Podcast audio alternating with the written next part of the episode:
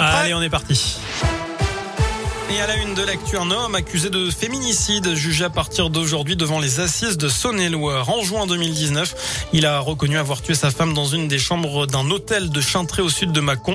Il est incarcéré. Par ailleurs, un homme interpellé mercredi est convoqué devant la justice burgienne pour des soupçons de violence conjugale. Selon la police, la veille au soir, sa compagne était présentée, ou plutôt s'était présentée en pleurs au commissariat de Bourg avec des blessures au visage. Ce grave accident ce matin sur la 42, une voiture a percuté un poids lourd vers 6 heures dans le sens Lyon-Bourg à hauteur de Dagneux. L'accident a fait quatre blessés dont un grave. L'autoroute a été entièrement fermée pour permettre l'intervention de l'hélicoptère du SAMU. Moins de classes fermées mais plus de personnes contaminées. Selon le dernier bilan de l'Académie de Lyon, 74 classes étaient fermées pour cause de Covid cette semaine dans l'Ain, le Rhône et la Loire contre 120 la semaine passée.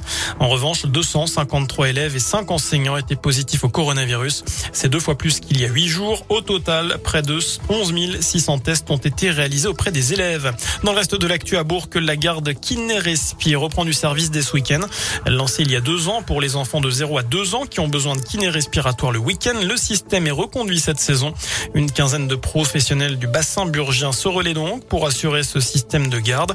Un numéro unique sur répondeur permet aux parents de prendre connaissance du cabinet de garde. Il suffit, il s'agit pardon du 06 51 32 68 34 06 51 32 68 34. Le service est mis en place jusqu'à la mi avril.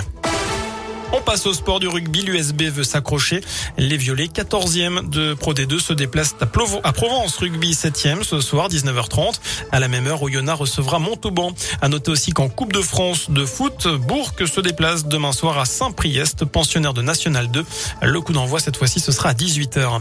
Voilà pour l'essentiel de l'actu. Je n'ai plus qu'à vous souhaiter un très bon week-end. Et bien sûr, je vous laisse en compagnie de Vincent et de Nico. Merci beaucoup.